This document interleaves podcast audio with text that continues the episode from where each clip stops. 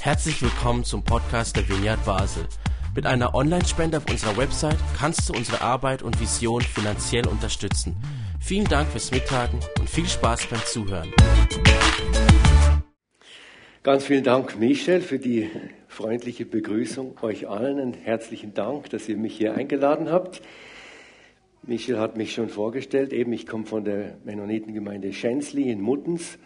Und äh, unsere Geschichte ist vielleicht ein bisschen älter, aber ähm, das Ziel, auf dem wir unterwegs sind, mit Gott unterwegs zu sein, seine Geschichte zu unserer Geschichte werden zu lassen und das mit anderen Menschen zu teilen, ich glaube, das verbindet uns sehr. Ich war sehr berührt gerade von dem, was ich beim Lobpreis gehört habe, eure Sehnsucht nach dem Wirken von Gott, dass Mauern fallen, dass wir offen sind in unserem Herzen für das, was Gott mit uns vorhat. Das Stichwort ist schon gefallen von einem, der, der während der Predigt einschlief.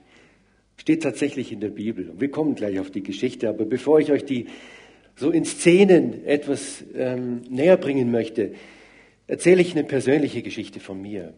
Es hätte ganz bös ausgehen können. Ich war vielleicht 20 oder so. Es war nachts zwischen zwei und drei auf der Autobahn unterwegs aus dem Süden in den Norden Deutschlands, wo meine Eltern wohnten. Als fast kein Verkehr mehr war, irgendwann nach dem Kamener Kreuz, bin ich eingenickt die Augen wurden immer schwerer. Und ähm, ich weiß heute, dass ich kein Nachtfahrer bin. Damals musste ich das erst ausprobieren und testen. Und dann wurden die Augen immer schwerer, Fenster auf, Kaugummi, lautes Radio. Irgendwann hilft einfach nichts mehr. Und ich bin eingenickt und ähm, aufgewacht oder wieder klar geworden, als mein, mein Auto schon fast an der Leitplanke war. Ich habe das Lenkrad rumgerissen, mein Auto hat sich gedreht und dann irgendwann blieb ich quer auf der Fahrbahn stehen. Mein Adrenalin schoss in die Höhe. Für den Rest der Nacht war ich hellwach. Gott sei Lob und Dank. Mein Leben ist mir nochmal neu geschenkt worden. Das war mir in dem Moment sehr bewusst. Und das von anderen Verkehrsteilnehmern ist verschont geblieben. Vergessen werde ich das nie. Und immer wenn ich an dieser Stelle an der Autobahn vorbeikomme, weiß ich, dort war das. Dort war dieser Moment, wo so kritisch war und wo ich wieder hellwach wurde, dank Gottes Bewahrung. Ich glaube, emotional ging es dem jungen Mann oder dieser jungen Gemeinde in Troas in der heutigen Türkei ganz ähnlich in dieser einen Nacht. Es war ein Tag, den sie nie vergessen würden. Lukas hat in Apostelgeschichte 20 diese Begebenheit aufgeschrieben, die ein Begleiter der Reisegruppe um Paulus herum erzählt. Auf dem Weg von Philippi nach Jerusalem kamen wir nach Troas. Dort hielten wir uns sieben Tage auf. Als wir am ersten Wochentag versammelt waren, um das Brot zu brechen, redete Paulus zu ihnen, denn er wollte am folgenden Tag abreisen und er dehnte seine Rede bis Mitternacht aus. Ich weiß nicht, wann die angefangen haben mit ihrem Gottesdienst, aber es muss wohl eine längere Geschichte gewesen sein. Also noch so ein Nachtschwärmer, einer, der offenbar kein Ende findet. Er möchte keine Gelegenheit verpassen an diesem letzten Abend mit der jungen Gemeinde in Troas, die sich zu einer Worship-Nacht trifft. Vielleicht stellen wir es uns am besten so vor als eine Mischung aus Essen und Gottesdienst. Man sitzt am Boden, man teilt das Brot, man teilt das Wort, ähm, es gibt Diskussion, es gibt Abendmahl, es gibt Verkündigung. Die Grenzen sind fließend.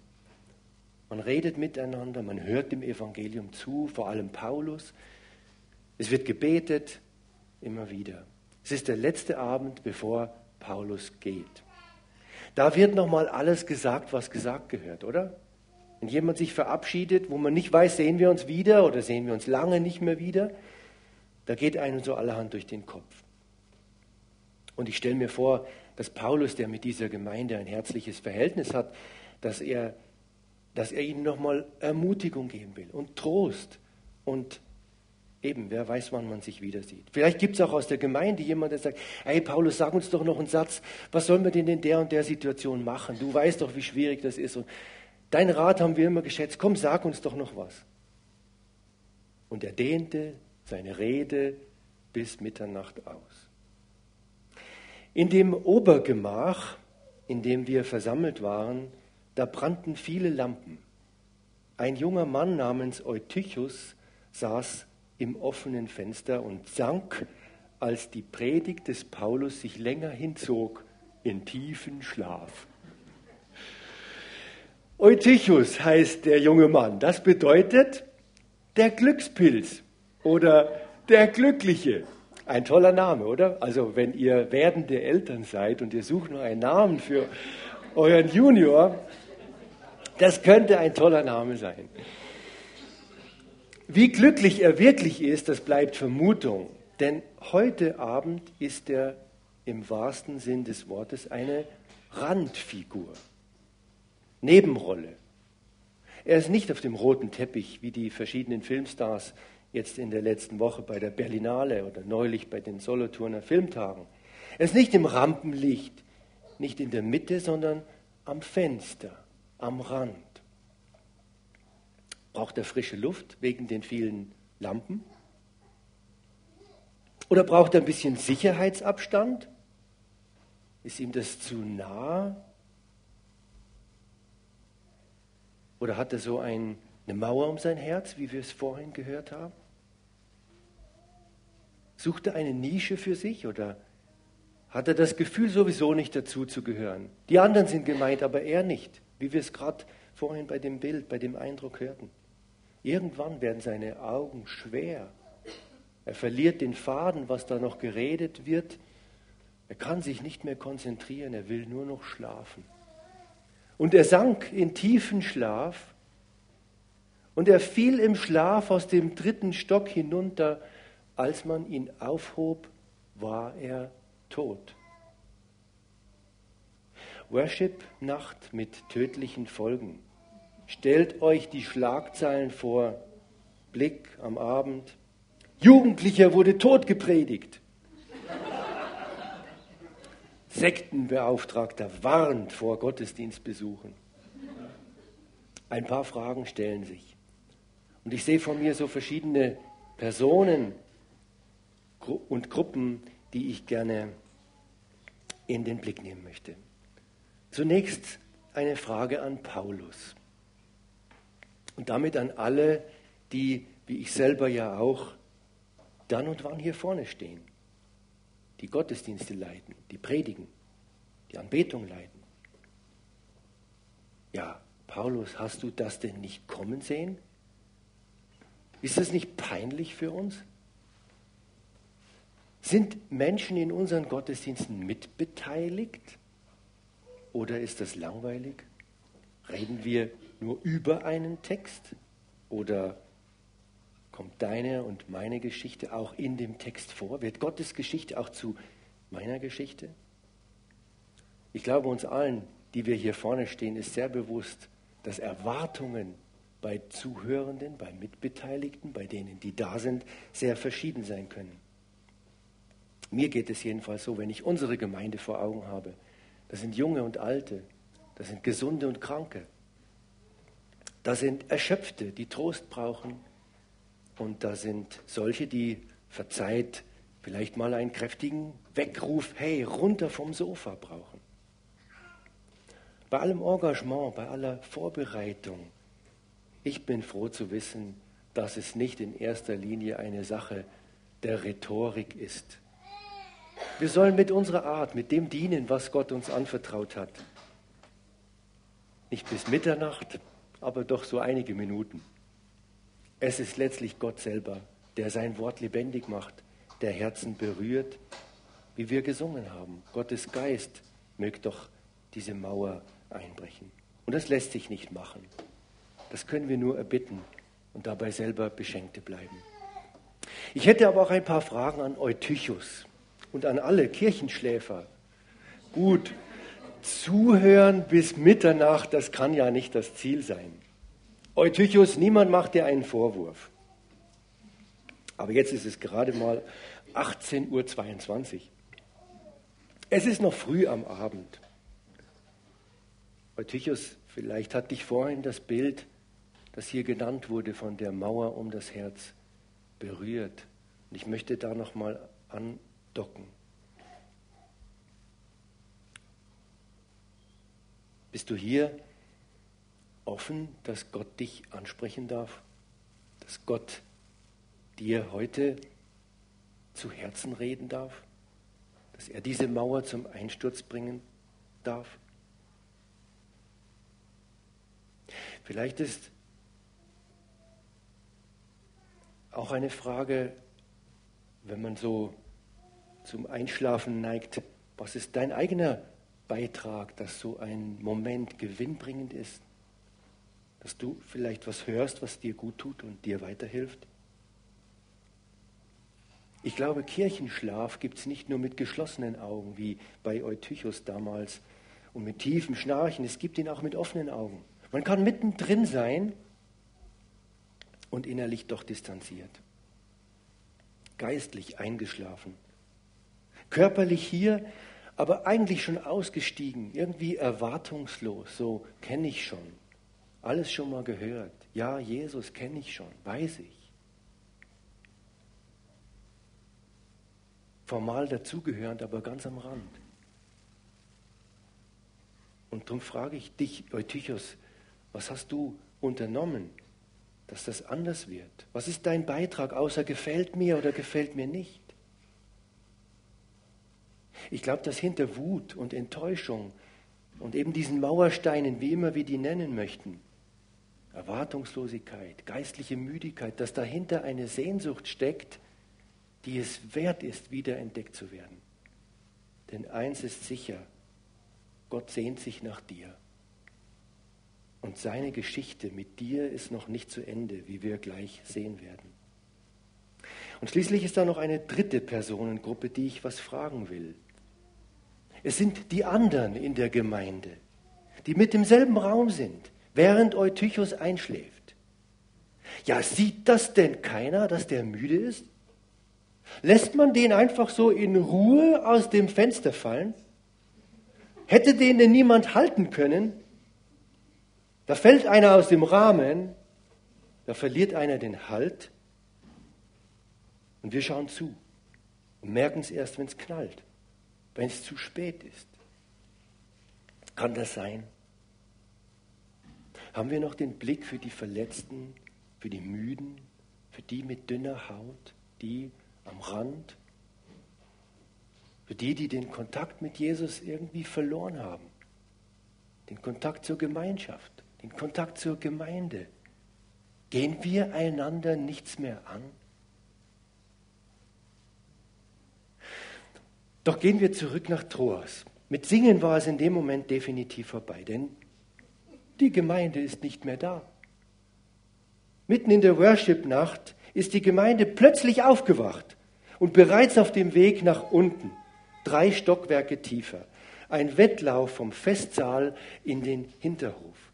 Die müde gewordene Gemeinde, die schaut nicht nur bedauerlich aus dem Fenster, sondern sie ist mit einem Schlag in Bewegung gekommen und voll da. Sie rennen, weil einer auf dem Boden liegt.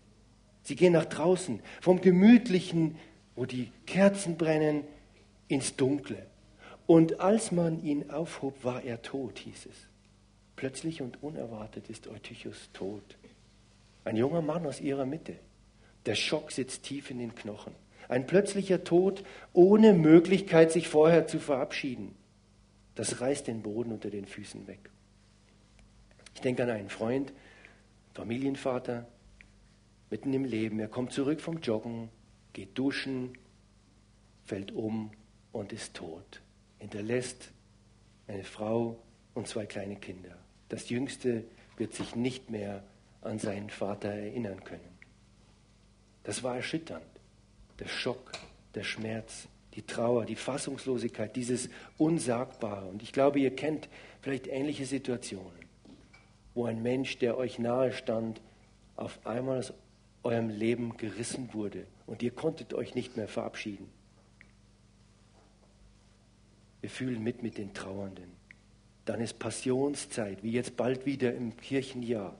Passionszeit in Basel oder Passionszeit da, wo du wohnst. Passionszeit, das war auch in Troas. Dort beim Gemeindehaus im Hinterhof, dort wird es emotional, laut. Man redet durcheinander. Menschen weinen, klagen, schreien. Hätten wir doch nur besser aufgepasst. Wäre ich doch nur neben ihm gesessen. Und wenn ich wenigstens noch, wir kennen alle solche Momente, diese Sätze, würde, hätte, wäre, wenn doch. Und an all dem kann ich jetzt nichts mehr ändern. Es ist so hart. Es bleibt die Trauer, es bleibt das Fragen, es bleibt der Schmerz und es birgt die Chance, die uns verbleibende Zukunft anders zu gestalten. Wir fragen uns auf einmal, ob das, was gerade noch so zählte, gerade noch so wichtig war, wirklich verhebt. Im Angesicht der Wahrheit, im Angesicht der eigenen Passionszeit, im Angesicht des eigenen Sterbens, da werden auf einmal Dinge unwichtig, fragwürdig. Inzwischen ist auch der Apostel als Notfallseelsorger am Unglücksort. In Vers 10 heißt es, Paulus lief hinab, er warf sich über ihn, umfasste ihn und sagte, beunruhigt euch nicht, er lebt.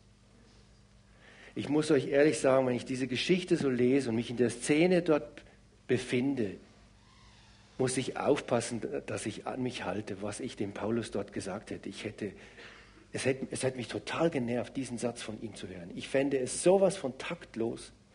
Hey, die Leute trauern.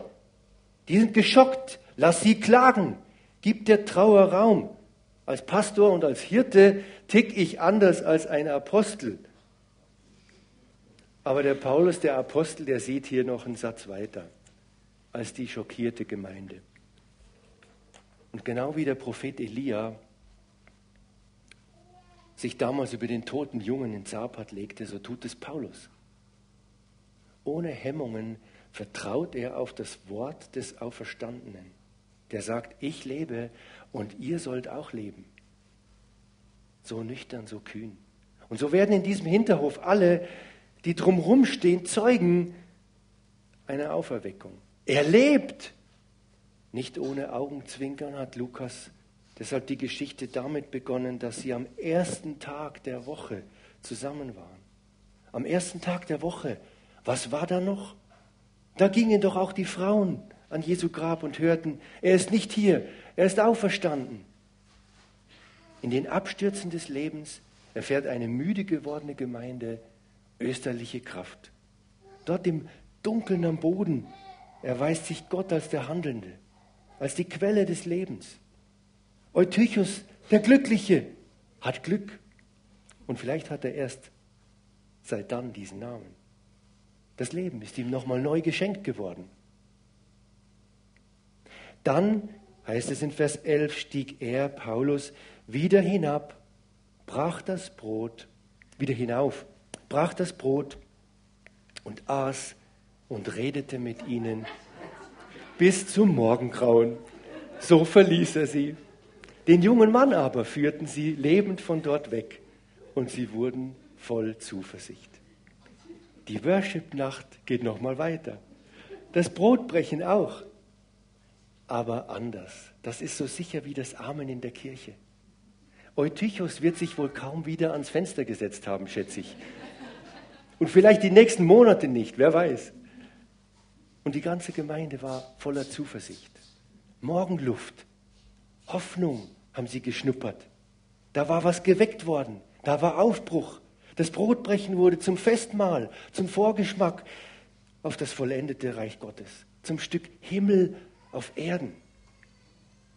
So wird es sein am Ende der Zeiten, wenn Jesus in Gottes neuer Welt die Toten wieder auferweckt, wenn die Müden wieder neue Kraft schöpfen, wenn er alle um sich herum sammelt, wenn die Eingeschlafenen hellwach sind wenn die Abgestürzten lebensfroh und aufrecht daherkommen. Und wenn die sogenannten Randfiguren und Nebenrollen Ehrenplätze bekommen. Wenn wir Jesus sehen, wie wir vorhin gesungen haben, staunend, lobend, für immer zufrieden, glücklich wie Eutychus. dann schaut niemand mehr auf die Uhr. Dann sind wir hellwach, so wie ich damals in dieser Nacht auf der Autobahn. Dann ist es egal, ob es Mitternacht ist oder Morgengrauen, wie in dieser Geschichte. Dann werden alle verstehen, was er meinte, als er sagte, ich lebe und ihr sollt auch leben. Ich weiß nicht, wo du dich in dieser Geschichte am ehesten siehst. Vielleicht bist du müde und fühlst dich am Rand wie Eutychus. Dann bring deine Enttäuschung zu Jesus, deine Verletzung, die Mauersteine, die um dein Herz sind. Gottes Geschichte mit dir ist noch nicht zu Ende. Halt ihm hin, was ist, und hör, was er dir sagen will. Vielleicht bist du in Trauer um einen lieben Menschen, den du verloren hast. Gott hat ihn, anders als Eutychus, nicht zurückgeholt und ihm das irdische Leben nicht noch einmal neu geschenkt. Und er ist wirklich gegangen. Dann halte Gott deinen Schmerz hin, deine Trauer. Er will dich trösten, er will dich begleiten auf dem nächsten Wegstück als der Gott, der mitleidet mit dir, der mitgeht, aber der dem Tod nicht das letzte Wort lässt, sondern der Hoffnung. Und vielleicht bist du in einer verantwortlichen Aufgabe oder in einer Gruppe, in einem Team, in einem Hauskreis und du fragst dich, oh, wo haben wir übersehen, dass da jemand am Rand ist oder müde geworden? Dann sei offen, ob Gott dir einen Impuls geben will, auf wen du zugehen könntest, wo du einen neuen Anknüpfungspunkt finden könntest, dass jemand nicht aus dem Fenster stürzt was auch immer bei dir jetzt dran ist. Ich lade dich ein für einen Moment der Stille, die ich dann abschließen möchte mit einem Gebet.